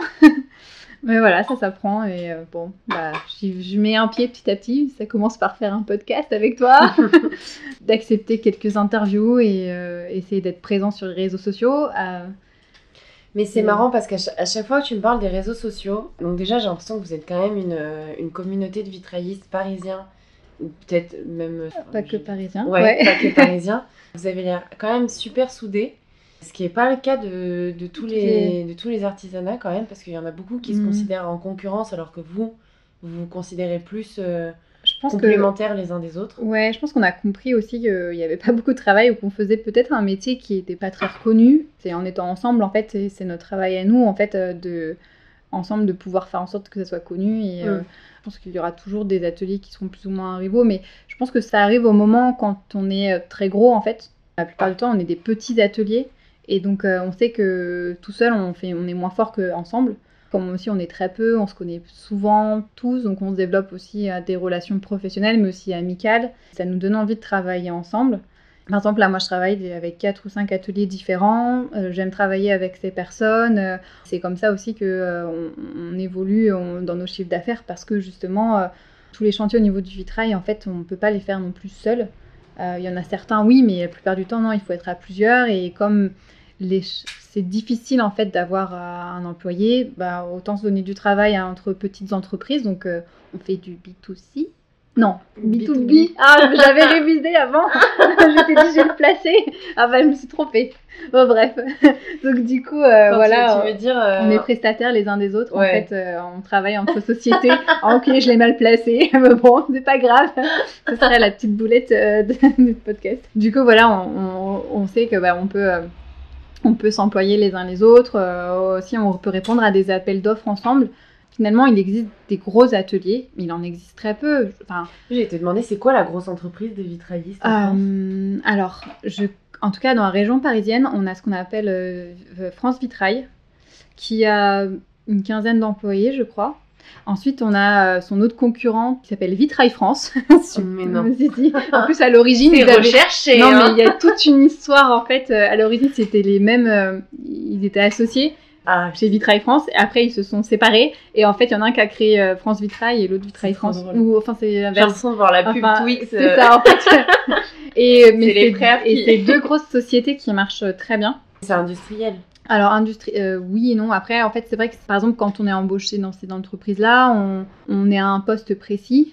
En fait, ce qu'il faut savoir, c'est que le vitrail euh, a plusieurs euh, étapes de fabrication et on peut, et qui sont assez variées. Donc, en fait, on peut avoir des, des qualités, des, on peut être doué en fait sur certaines étapes, mais pas d'autres. Euh, et donc, du coup, moi, je trouve intéressant, c'est de savoir tout faire. Mm. C'est ce que j'aime bien quand je suis du coup dans une petite entreprise, c'est que bah, on va tout faire. Mais par contre, quand on est embauché dans une grosse société, on va nous dire bah là, tu vas être que au niveau de la coupe de verre, tu vas faire que du montage, tu vas faire que de la peinture, ou tu vas faire de la pose, ou voilà. C'est ça en fait euh, qui est mis en place. Effectivement, si on répartit comme ça, euh, après on peut, on peut abattre plus de travail, c'est sûr et certain. Il y a des ateliers qui sont très anciens, comme euh, la Maison du Vitrail ou, la maison, ou Andrieux, qui eux, en fait, c'est des générations de, maîtres verriers et du coup, ils ont pas mal de travail. Ils peuvent employer jusqu'à 5 ou 6 personnes. Mais le max, ouais, je pense que c'est 15 personnes dans un atelier de travail. Oh, grosse société. Ouais. Mais après, la plupart des ateliers, euh, oui, c'est ça. Enfin, je pense qu'un atelier qui commence à avoir déjà 4 euh, employés, ouais, c'est déjà. on commence à en tout cas employé CDI euh, de même toute l'année, euh, ouais, ça déjà, ça commence à être bien. Après, je sais qu'à Lyon aussi, il y a des gros ateliers. Il y en a aussi euh, dans le nord de la France, les ateliers Berthelot par exemple. Il y a quand même des gros ateliers. Aussi, il y a trois aussi, un super atelier Flavie Vincent Petit, la manufacture Vincent Petit. c'est un grand atelier. Et généralement, c'est souvent les grands qui se tirent dans les pattes. Dans les pattes. Mm. Bon, après, je pense que ça fait, partie du truc. Euh, c'est vrai qu'ils ont, ils sont après en concurrence sur des, sur des appels d'offres et des chiffrages qui qui ont rien à voir avec ce qu'on peut avoir nous en fait. Euh, ça peut aller jusqu'à des millions d'euros. Hein. Donc, euh, du coup, c'est sûr que c'est pas pareil. Donc, quand on est un petit atelier où je pense que vaut mieux s'entraider et on a pris conscience aussi, en tout cas, dans, on va dire, mon cercle social de vitrailliste, que chacun a des capacités et des compétences si on se met ensemble, en fait, on devient plus fort. J'ai une amie qui est meilleure ouvrier de France en peinture sur verre. Donc je sais euh, qu'il y a certaines choses, bah, si je me sens incapable de réaliser, elle, sera capable de le faire. Ou elle va pouvoir aussi m'apporter des techniques pour que j'améliore moi aussi mon travail, en fait, euh, pour pouvoir en fait produire mieux, en fait, et proposer de la qualité. Je pense que c'est important pour l'art du vitrail et notre métier, en fait, que ça se valorise comme ça. Par exemple, euh, j'ai quelqu'un qui a, ça fait 30 ans que lui qui fait ce métier-là en tant que poseur euh, et coupeur de verre euh, dans une grosse boîte. Bah, il vient me donner des conseils aussi. Voilà, c'est du savoir-faire qu'il faut aller chercher. Ils ont 30 ans de pratique de métier, ils ont déjà vu beaucoup de choses. Ces gens-là, il faut les écouter. Et pareil, bah, voilà, je travaille avec des, gens qui, bah, des amis qui sont je dis beaucoup amis, en fait, c'est vrai qu'on développe pas mal de relations amitiés, en fait, euh, entre vitraillistes et c'est euh, qui sont dans la restauration du patrimoine. Donc voilà, je sais pas faire certains collages, ben, ils vont m'apprendre à faire des collages, je vais apprendre cette technique-là, je vais apprendre à, ok, quel est le protocole de restauration, comment il faut faire, ok, bon, bah, je peux prendre ce chantier-là, mais j'ai besoin d'être chaperonné par quelqu'un qui a le master, donc hop, on bosse ensemble, ou euh, des fois, voilà, ils savent que, par exemple, si je peux monter rapidement en panneau, il y a besoin d'aide de la pose sur un chantier, hop, on va appeler, ou moi je vais appeler quelqu'un. Donc c'est vraiment euh, mm. une relation comme ça, où, euh, par exemple, je peux pas faire tel chantier, donc du coup, ça m'est arrivé, on m'a dit, bon bah tiens, je t'ai donné ton nom, parce que moi je peux pas faire ce chantier, j'en ai un autre qui me prend du temps, donc voilà, on se passe le travail. Et non, mais ça marche comme ça. En tout cas, dans, mon cercle d'environnement, ça marche comme ça en fait. Mais c'est le bon comportement à avoir. C'est bah, clair, oui. autant serrer les coudes quoi. Bah, pour l'instant, ce que je peux dire, c'est que oui, effectivement, ça marche comme ça. je trouve que ça marche. Et ce qui, en fait, ce qui m'étonne, à force de discuter avec toi, quand tu, on parle beaucoup de réseaux sociaux euh, toutes les mm. deux, de, euh, je te dis, je t'ai donné des petits trucs pour, euh, comment pour alimenter, améliorer, ma vie. À chaque fois, c'est pas genre, mm. moi, je vais me développer sur les réseaux sociaux pour que Atelier d'Ablanc se développe, mais en fait, à chaque fois, c'est on va faire l'éducation du vitrail et tous ensemble. Et tu vois, c'est, je trouve ça hyper cool parce que, et pour moi, c'est la bonne façon d'aborder les réseaux mhm. sociaux, c'est qu'il faut pas se dire je vais poster pour vendre, mais juste je vais poster pour éduquer les gens à mon travail et leur montrer tout ce qu'il y a derrière. ouais, bah en fait, j'avoue, les réseaux sociaux, ça n'a jamais été quelque chose. Euh, qui m'a attiré, enfin, comme tout le monde, hein, euh, j'ai découvert Facebook, Instagram, autre, mais par exemple Instagram, j'ai mis du temps un peu à être dessus. Avant, j'avais que Facebook, enfin, j'ai jamais été très attirée par ça. Je comprenais pas tellement le principe en fait du réseau social, l'intérêt. Mm. Et maintenant, en fait, je pense que c'est une galerie en fait pour, euh, c'est vraiment l'opportunité de, de, de, la visibilité et, euh, et, du, pas du savoir, ça me fait un peu dur de dire ça, mais euh, en tout cas, oui, euh, je pense que, bah, comme autrefois c'était la télé, j'ai envie de dire ça comme une vieille, mais jadis, c'était la télévision, maintenant je pense que c'est les réseaux sociaux, oui. et j'en prends de plus en plus conscience. c'est vrai que le vitrail, on peut pas le voir c'est assez particulier et du coup si on peut avoir une plateforme et on se donne le courage de dire bon bah je vais faire en fait sorte que ça puisse être visible et connu et montrer en fait toute la, beauté de cet art là euh, aujourd'hui on a ces moyens là euh, à notre disposition euh, autant s'en servir en fait. Tu fais pas l'achat d'un vitrail sur un coup de tête. C'est réfléchi c'est dans un projet. Tu vois, j'ai fait mes travaux chez moi, le mm. nombre de fois où je regardais sur Instagram pour avoir des idées, pour avoir des idées et des trucs mm. où j'ai fini par me dire ah ben non mais en fait j'aimerais bien ça parce que euh, dans ma tête j'ai travaillé un peu, j'ai imaginé ma maison. C'est clair qu'il faut le voir comme ça. Il faut, si vous imaginez une super vitrine en fait, c'est une galerie vitrine et euh, de, de, montrer des projets. Euh, c'est ça. Et de voir tout ce qu'on mm. peut faire et, et c'est d'ailleurs un des moyens de casser le premier enfin le, préjugé de euh, que pour les églises que, vieillot. Ouais. Si euh, si t'arrêtes pas de montrer des trucs dans les maisons et voir à quel point ça peut enjoliver la maison euh. ouais je pense que c'est à nous aujourd'hui en tant qu'artisans mais je pense que c'est dans, tous les métiers d'artisanal en fait voilà se dire bah, on a une possibilité d'avoir une vitrine et toucher un maximum de personnes. Autant le faire pour justement montrer que c'est pas seulement Ikea qui sera capable de rénover ou de proposer des choses. En fait, euh, euh, on a un savoir-faire artisanal en France, euh, ou enfin artisanal tout court, qui, est assez chouette et on peut faire plein de choses. Après, effectivement, on va toucher une autre gamme de prix, mais c'est pas non plus si cher que ça en fait, parce que je pense qu'un meuble Ikea, enfin, ou un meuble acheté dans d'autres types de magasins comme ça de grande distribution, ça a une durée de vie qui est assez courte. Certes, c'est pas cher à l'achat, mais la durée de vie est courte. Alors qu'en fait, si on achète euh, par exemple un vitrail, effectivement, euh, bon, c'est pas non plus. Euh, enfin, c'est si, c'est cher, mais pas non plus super cher. Mm. Mais ce vitrail, ça va durer 200 ans, quoi. un, meuble fait par un ébéniste, effectivement, il y a toute gamme de prix. C'est pareil, on peut avoir du super luxueux, mais aussi une gamme. des fois, j'ai été étonnée de voir certains prix de, de, meubles sur mesure qui faisaient le même prix que le haut de gamme à Ikea, et en fait, fait par un ébéniste. Et ton meuble, il va, tu vas pouvoir le garder pendant, pendant des, des, générations. Ça peut. enfin, c'est du coup ça à prendre en compte. Et, et aujourd'hui, effectivement, on on peut ne pas avoir les moyens tout de suite aussi, en fait, euh, pour s'acheter des choses. Donc oui, on va aller faire au plus rapide, mais des fois, c'est bien d'avoir en tête qu'il existe d'autres possibilités et que ça peut être pour plus tard et mettre de côté pour ça. Après, euh, oui, le vitrail, c'est pas non plus euh, quelque chose qui est si hors de prix, en fait. On arrive quand même à faire des prix, effectivement, des prix d'artisanat sur mesure, mais c'est pas hors de prix, en fait. On n'est pas dans du c'est pas les mêmes prix que chez Dior. Hein. Je, je sais pas trop comment expliquer la comparaison, mais. De ce que j'ai compris en discutant avec toi, c'est que dans le vitrail et comme dans beaucoup d'artisanat, il y a la matière première qui rentre en compte, oui. le verre.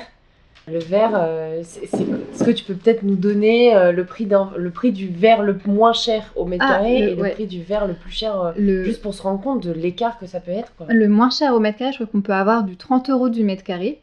Et au plus cher, on peut aller jusqu'à 300 ou 400 euros du mètre carré en fait. Ouais, donc, ouais, c'est immense. on a une bonne fourchette. Oui, c'est ça. Et après, il faut, on peut faire des créations. Enfin, si on utilise, euh, je sais pas, on fait une cuisine et on veut une cuisine avec du marbre, c'est sûr que c'est moins, c'est plus cher qu'une cuisine avec euh, pas du marbre. c'est ça, c'est. Ça dépend quelle essence de bois aussi on peut utiliser. Mais oui, effectivement, c'est. Je pense que dans tout métier artisanal, en fait, c'est ça. C'est euh, Certes, oui, les matériaux ont un coût. En plus du coût aussi des matériaux, il y a aussi le coût de la fabrication manuelle. Et ça, je pense que c'est important aussi euh, à se dire que, euh, en fait, euh, il faut que ça reste comme un certain prix parce que nous aussi on a le droit de vivre. non mais c'est clair. et, que le travail justement, ce savoir-faire manuel en fait, des années d'apprentissage ou justement ces 10 ans de pratique, bah, ça se paye en fait, ce savoir-faire se paye. Et je pense que c'est important que ça reste quand même à un certain prix. Alors, je peux rassurer tout le monde, euh, on sera toujours moins cher qu'un ingénieur. Hein. C'est sûr qu'en termes de tarifs horaires, euh, voilà. C'est vrai qu'on se. Donc en fait, on, se dit ah là là, c'est trop cher, mais. Euh, ben non, si on regarde, Quand tu regardes le TJM d'un ingénieur en banque ou finance, il sera toujours plus élevé en fait qu'un artisan. C'est sûr. Donc en fait, on a ça en tête, on se dit oh, bah finalement c'est pas si cher que ça l'artisanat. Et après, pitié, ne nous faites pas descendre notre taux journalier, s'il vous plaît. Ce que tu dis, c'est que ça se fait pas en un an. Et... Oui, c'est comme un musicien ou un sportif, euh, c'est à force de faire, en fait, de pratiquer. Mm. Et, euh, parce qu'il faut aussi développer, en fait, des compétences, euh, des compétences physiques. Il faut que le, le, le, le corps apprenne bah, la main apprenne en fait comment tenir euh, le pinceau correctement, comment tenir la roulette correctement, comment reconnaître après en fait euh, quand on découpe le verre exactement où sont les tensions. Euh, je vois des fois des gens qui, coupent en fait et qui font que gruger, enfin que ou qui découpent en plusieurs fois. Moi, on a commencé à m'apprendre non non en fait ton verre, les coupes, il faut réussir à faire en sorte que ton geste en fait cherche à avoir la perfection, cherche à dès que tu coupes, ça soit détachable en une seule fois, qu'il faut pas tout le temps détonner, enfin faire, enfin taper le verre en dessous pour le détacher. Gruger, en fait, c'est vraiment, là j'en termes des, termes techniques, en fait, euh, quand on coupe le verre, on utilise une roulette. Euh, on vient marquer le verre pour le détacher, mais il peut arriver que l'on sorte en fait de la forme qui nous est définie à découper et du coup on va utiliser une pince qui s'appelle une pince à gruger pour venir en fait grignoter le verre. En fait cette pince là, elle est là normalement juste pour euh, quelques petits endroits, mais on ne doit pas faire toute la pièce avec. Non pas non plus utiliser une meuleuse pour tout remettre. Normalement, quand on coupe avec le couvert, on doit être au calibre propre. Et c'est un gain de temps en fait aussi. Et c'est précis. Sauf que des fois, on ne nous enseigne pas tout ça. Et euh, bon, bref, il faut des années de, pratique. C'est un coup de main à prendre en fait pour justement en fait euh, réussir à manier ces outils correctement. En fait, comprendre, comprendre comment ça fonctionne. Et euh, c'est pareil pour le montage. C'est à force d'en faire, on, on comprend comment il y a des règles en montage et euh, on comprend plus facilement après comment ça se passe et on va être capable de pouvoir les faire. Les soudures aussi, c'est pareil. Il y a des manières de souder. Enfin, voilà, pour faire des soudures propres et précises. Euh, et surtout en peinture aussi. En peinture, euh, il faut pas mal de, de pratique pour avoir un trait au pinceau qui soit juste et droit. On va pas venir gratter. Parce que j'en vois beaucoup faire ça en fait, où ils font un trait de peinture et puis après ils passent. c'est un concours de grattage pour récupérer son trait et tu perds du temps. Non, normalement, ton trait, tu le fais il est, il est beau, il est propre, ça gagne du temps. Et en même temps, tu es sûr dans ton geste. Et c'est pareil, c'est l'apprentissage de comment utiliser différentes peintures, retrouver des techniques euh, aussi de, de peinture. C'est. euh, Ouais, voilà, c'est. Je pourrais parler encore des heures, de plein de choses. Voilà. Ouais. Et si j'en reviens au, au prix, je me disais, plus de, plus t'as de plomb, et, en, et plus c'est cher, non? Oui, parce que, alors, si on a beaucoup de plomb, ça veut dire qu'on a beaucoup de découpage de verre Ouais. aussi. Donc, euh, pas mal de morcellement. Beaucoup, d'a- beaucoup d'assemblage. Donc ouais, beaucoup d'assemblage et euh, aussi quand on découpe euh, du coup le verre, euh, tout va dépendre des formes. Si on fait que des carrés, bon ça devrait aller, on ne devrait pas avoir trop de pertes. Si par exemple tu as des formes avec des creux, des, des pleins, des, des liés, tu ne peux pas perdre de la matière en fait obligatoirement, tu vas avoir des chutes, ça se paye Ouais. aussi en fait. Et effectivement oui, et plus tu as de pièces, bah du coup ton montage il va être plus long à faire, tu auras plus de soudure, donc obli- obligatoirement plus de matériaux. Donc, euh, et plus des, des étapes du coup un peu plus longues. Donc oui, ça va coûter plus cher. Après, on essaie de pas non plus faire trop de plomb. Oui. il faut trouver un, juste équilibre hein. dans la création d'un vitrail. euh, Le plomb, il, il a son utilité, mais il- on ne doit pas avoir que le plomb en fait. Je pense qu'il est important, c'est que ce soit un dessin et que ce soit quelque chose qui soit. Euh, Oui, mais enfin, tu vois, genre, je regarde ce que, t- ce que t'as dans l'atelier, mais ça peut aussi faire partie. euh, Ah, mais oui, oui, en fait, c'est, tout en faisant partie du dessin, Oui, il, il- il doit avoir sa, comment dire, sa fonction, Sa fonction. décorative. Exactement.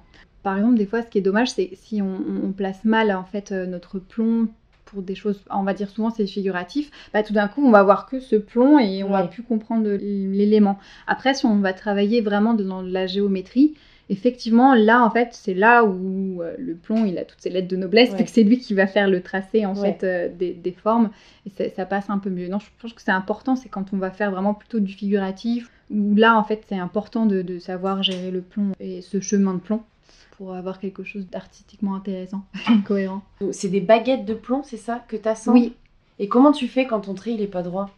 Si j'ai pas on- des, si des c'est pas lignes droites, oui. en fait, le, le plomb c'est un alliage qui est plutôt intéressant parce qu'il a cette capacité à être mou et souple, mais tout en étant résistant. Ok, On peut lui donner de la forme que, que l'on souhaite. ok. Mais généralement, on- à chaque fois, quand j'ai mes premiers élèves, ils me disent Ah, en fait, c'est mou Ah, on peut le tordre Ah, c'est fou Hein.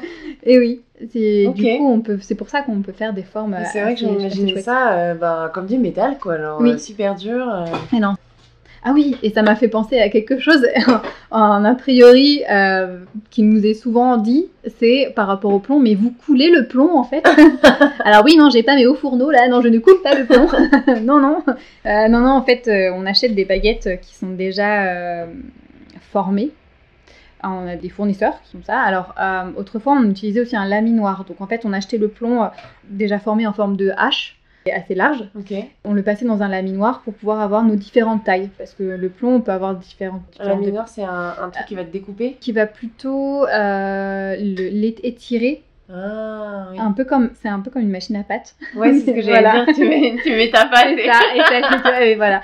Et euh, des pastas. euh, Des pastas de plomb. ouais, à, mon, à mon époque, Olivier de Serre, on avait un laminoir. J'ai fait ma première année où on, a, on apprenait à, à faire notre propre plomb. Donc c'était génial parce qu'on pouvait faire les tailles et les hauteurs différentes que l'on souhaitait euh, nos vitraux. Maintenant, ça, ça a disparu en fait et euh, on, on achète directement en fait euh, la taille que l'on souhaite. J'ai différentes caisses qui sont là plus ou moins bien. Bah, ils sont, sont cachés, bien rangés. Et du coup, voilà, j'ai différentes tailles, différentes épaisseurs de plomb, euh, différentes hauteurs de plomb, euh, différentes gammes. euh, voilà, maintenant on achète comme ça en fait les caisses de plomb. très clair.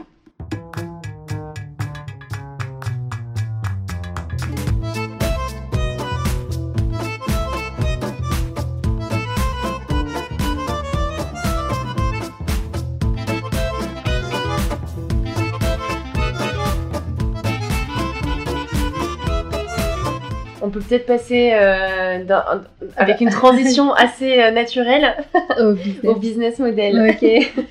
le business model. Comment tu vis, Juju? Euh, comment je vis? Alors, d'amour et d'eau fraîche. Donc ça, c'est la première chose. Alors moi, j'ai choisi de faire de- une double activité. Donc j'ai des cours de dessin et de vitrail, création et restauration de vitraux. Donc j'avoue, les cours de dessin me permettent de, de pouvoir subvenir en fait aux frais de l'atelier, Euh, même si aujourd'hui, euh, là, le vitrail commence à, à avoir un peu plus d'importance. Je commence à avoir de plus en plus de commandes, donc euh, ça me permet de pouvoir on va dire, à, réinvestir dans plus de matériel et pouvoir mieux me payer. Mais ce qui est intéressant là, c'est que j'ai un coussin financier, on va dire, j'ai une sécurité financière avec les cours de dessin, qui n'est pas négligeable hein, quand on est à son compte. Hmm. Et euh, après, c'est vrai qu'à terme, l'idéal serait quand même en fait de pouvoir développer encore plus le, vitrail, en fait, euh, que ce soit vraiment ma, ma, seule source de revenus mes pauvres élèves qui ont dessin qui entendent ça, euh, ils vont être déçus. Mais euh, après, c'est vrai que je suis quand même assez. Enfin, j'aime beaucoup enseigner et je pense que le dessin était vraiment en lien avec l'art du vitrail. Du coup, j'ai comme une certaine complémentarité avec le vitrail. Donc, ces deux activités vont très bien ensemble. Pour l'instant, oui, j'aimerais bien arrêter, mais là, pour l'instant, j'aime bien aussi encore le faire. Donc, je pense que je, je peux rester encore prof de dessin un moment. Après, du coup, euh, business model, euh, donc je peux parler de, oui, donc il y a la restauration et la création au niveau des vitraux. Donc ça demande euh, à chercher du coup deux types de clientèle différentes. Pour tout ce qui est restauration, souvent c'est des collectivités ou des entreprises ou des syndics d'immeubles, par exemple. De temps en temps des particuliers qui ont des vitraux chez eux. Pour ça, on répond à des appels d'offres pour les collectivités. Après, pour la création, donc c'est plutôt des particuliers. là, ils viennent euh, avec un projet euh, plus ou moins défini. Et, euh, la création représente combien de pourcentage à peu près ton chiffre d'affaires? Pas beaucoup en fait, je suis... mais là ça commence à, à, changer un peu, mais je pense que je dois faire quand même 40% de, de, créa, à peu près. Ok. Le reste c'est de la restauration. j'ai souvent eu beaucoup plus de restauration, parce que j'ai souvent travaillé plus avec des restauratrices aussi, et j'ai eu beaucoup plus de, travail euh, avec. Je suis installée dans le 18e, donc c'est un quartier qui a pas mal de vieux vitraux aussi. Il y a quand même un patrimoine assez fort euh, de vitraux dans le 18e. Et en pignon sur rue, les gens venaient plus facilement me trouver en me disant ah, j'ai un vitrail cassé. Donc euh, je pense que j'ai dû, oui, quand j'ai commencé, j'ai dû faire à peu près 70% de mon activité, c'était de la restauration. Et là, plus les années commencent à passer, en fait, plus j'arrive à commencer à attirer des la de la clientèle pour de la restauration, euh, pardon, pour de la création. Pour de la création. Petit. Effectivement, à terme, j'aimerais bien euh, faire au moins un 50-50, voire même plutôt un 60, 60% euh, de. Tu sais que tu as de la chance, hein, parce que mm. sur le site de l'INMA, ils disent que la création représente à peu près 20% du travail des entreprises. Hein. Ah oui? Ouais. D'accord. ok, bah du coup ça a bien bougé cette année. Je connais aussi des ateliers et ils, ont, euh, ils font que de la création et très peu de restauration. Ok.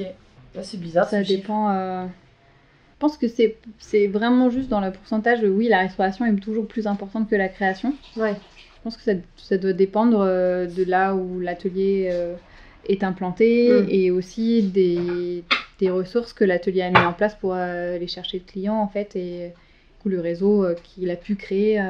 Ok. Ah, on va passer à la question. Est-ce que tu peux nous raconter une anecdote juste? Eh oui, l'anecdote. Mais bien sûr, eh Lisa. alors du coup, j'y ai bien réfléchi et j'en ai qu'une. Et là, cette fois-ci, cette fois-ci, je, ne l'ai pas spoilé. Tu l'as pas spoilé, du coup, c'est bon, je peux en parler. parce qu'on en a pas parlé et vous, vous avez de la chance parce que vous allez entendre cet épisode qu'une fois. Mais nous, c'est la deuxième fois qu'on l'enregistre. J'ai un peu merdé l'enregistrement du premier. Mais c'est pas grave, du coup, j'ai le droit d'avoir une deuxième chance et je peux dire encore deux fois plus de choses. Du coup, voilà, vous êtes prêts à trois heures de podcast. Euh, accrochez-vous, c'est parti. Alors, euh, mon anecdote, c'est Notre-Dame de Paris. Hein. voilà, je pense que tout le monde est, au courant. il s'est passé quelque chose il y a un an. Il y a eu un petit problème. Voilà, il y, a, eu un petit problème et du coup, j'ai pu y travailler. Non pas au problème, hein, mais à la résolution du problème. Ça a été assez, euh, assez émouvant et euh, unique. Je me souviens très très bien de, de cette journée. J'étais partie euh, poser un vitrage chez un client, c'était bien passé, j'ai terminé tôt, donc euh, j'ai décidé de retrouver des amis euh, pas très loin en fait de Notre-Dame. On a pris un verre et là, c'est bizarre, il y a plein de gens qui sont là, qu'est-ce qui se passe? Une fumée un peu un peu bizarre. j'ai dit waouh, il y a un gros incendie quelque part et je me souviens me faire réflexion. Ah bah c'est bizarre, on dirait une fumée de plomb. Alors pourquoi? Oui, je me suis dit tiens c'est la même couleur qu'un plomb qui font en fait des vapeurs de plomb. C'est étrange. Donc on, se rapproche et là, bam, qu'est-ce qu'on voit? Notre-Dame en feu. Je pense que comme tout le monde, hein, ça a été euh, gros choc. Vraiment, euh, c'est vraiment ça a été difficile et surtout quand la, flèche est tombée, j'y croyais pas. J'ai même dit à mon conjoint, euh, oui, non mais c'est bon, t'inquiète pas, la flèche elle va pas tomber. Et là, juste quand j'ai terminé ma phrase, la flèche est tombée. Depuis, il me ressort. Voilà, c'est ça. Mon depuis, il s'en sert hein, contre moi. il m'appelle la flèche. Hein, voilà. La flèche. c'est ça. Ça a été euh, ouais, un, choc. Euh, tout d'un coup, on, bah, on, est enfin, on est en 2020, enfin 2019. Euh, comment un tel monument, en fait, quelque chose qui normalement doit être protégé par toutes les normes de sécurité, comment ça peut arriver? C'était vraiment, vraiment étrange. Oui, on ne pensait pas voir ça un jour. Mais en même temps, en fait, dans ma tête, c'était waouh, qu'est-ce qui se passe au niveau des vitraux? Et oui, j'ai pensé waouh, et si je pouvais y travailler? Ce soir-là, j'ai eu pas mal d'appels et de textos de mes amis. Tout le monde pensait à moi, en fait. C'était assez étrange. C'était comme si c'était mon anniversaire, en fait. Je reçois des plein de messages et, et tout le monde va me dire Ah, on va peut-être avoir besoin de, de vitraillistes, on va peut-être avoir besoin de toi. Je me suis dit euh, Ouais, ça serait cool. Mais bon, euh, c'est Notre-Dame, quoi. C'est un. C'est triste, mais ce serait cool. Ouais, et puis même aussi, je me suis dit, moi je suis un petit atelier, euh, ah tu vois, c'est Notre-Dame de Paris, c'est un gros chantier, c'est quoi est-ce que je pourrais y aller enfin, Et en fait, ben oui, en fait, en fait, on sous-estime ces relations. Comme on parlait tout à l'heure de ces collaborations, c'est plutôt ça. Je travaille donc pas mal avec un atelier qui s'appelle l'atelier Muranaise, qui est pas très loin d'ici à la place de Clichy. Elle est restauratrice, elle a le diplôme en restauration de la Sorbonne. Elle a pas mal travaillé pour pas mal de monuments.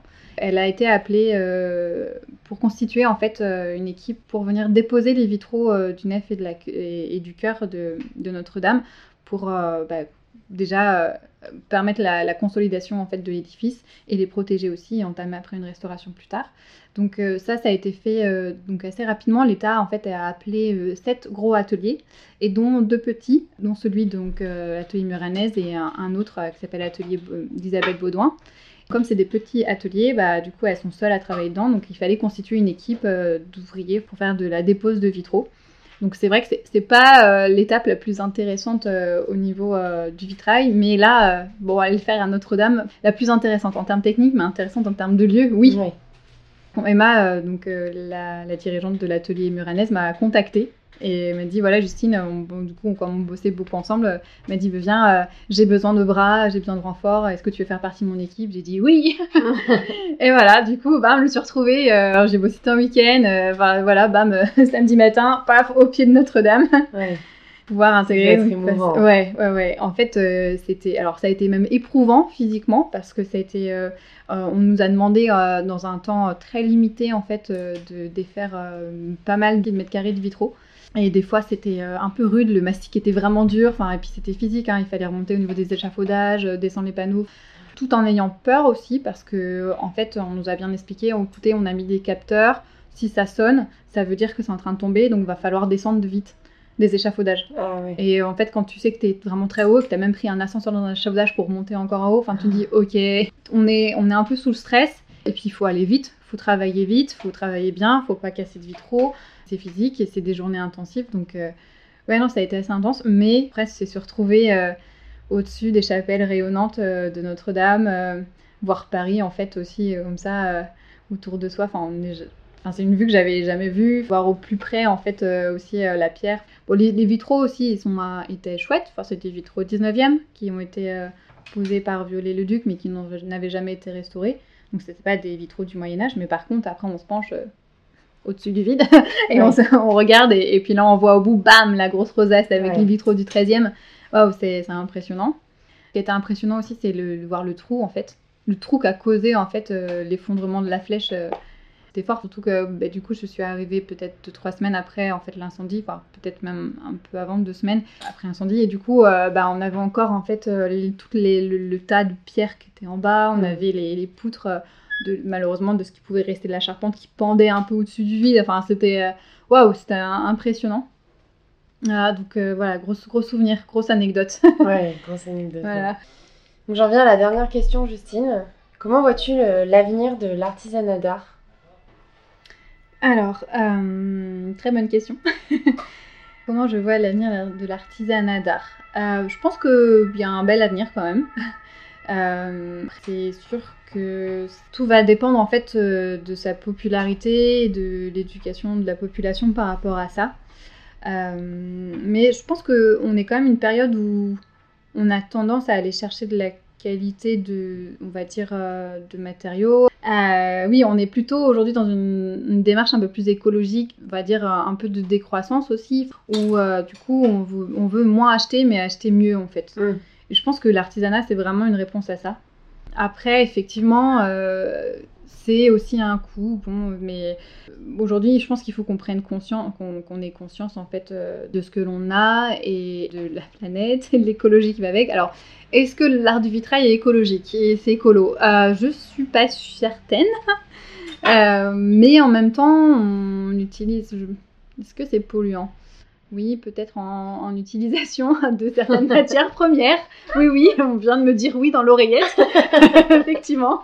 Euh, je pense que oui. Après, euh, je pense que c'est aussi quelque chose qui est, assez pérenne en fait. Donc du coup, c'est quelque chose qui va durer dans le temps. Et euh, bon, si, c'est vrai que si on devait revitrer l'ensemble du monde entier, effectivement là.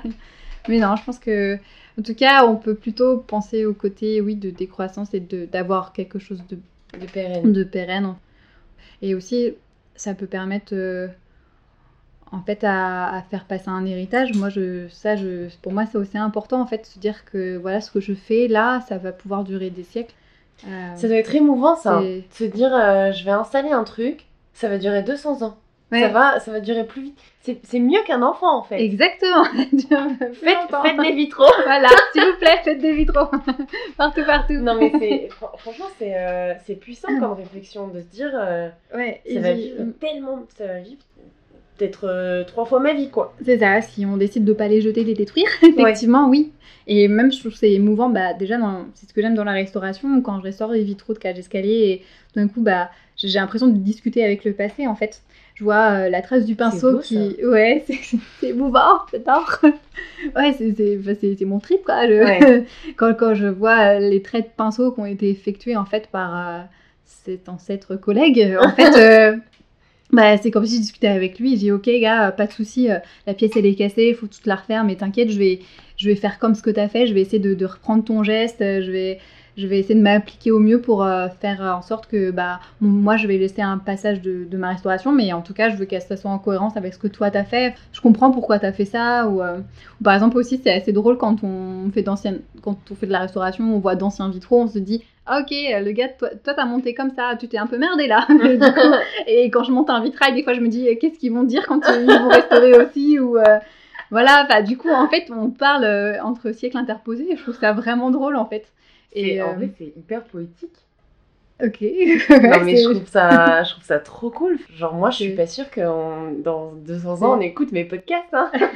Euh, pourquoi pas Je sais pas. Peut-être que si.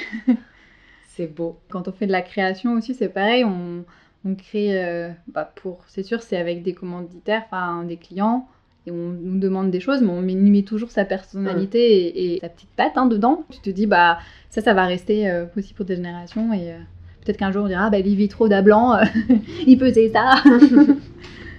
ils étaient beaux. oui. ok, trop bien. Bah écoute, mm. sur cette belle note positive mm. d'histoire. Oui, de passion. Vive le vitrail. Merci beaucoup, Justine. Pas de rien. Avec plaisir. Et puis, bah, on se revoit pour l'enregistrement du troisième épisode. Eh ben oui, allez, run 3, c'est parti. C'est ça.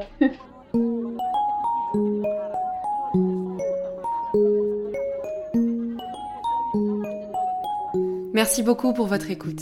J'espère que l'histoire de Justine vous aura inspiré et vous aura donné envie de mettre plein de vitraux chez vous. Vous pouvez continuer de m'aider à faire découvrir les histoires d'artisans au plus grand nombre en mettant une note sur iTunes et en vous abonnant sur votre plateforme de streaming préférée. Comme d'habitude, je publie régulièrement des photos du travail de l'artisan sur Instagram donc n'hésitez pas à vous abonner pour découvrir son métier en images. Je voulais également dire un immense merci à Quentin Blick, qui a déjà été l'auteur de la première musique d'introduction de ce podcast et qui, à l'occasion des 1 an, et oui, ça y est, Histoire d'artisan à 1 an, en a réalisé une nouvelle. Je l'adore. Longue vie à l'artisanat d'art et je vous dis à très vite avec une nouvelle histoire.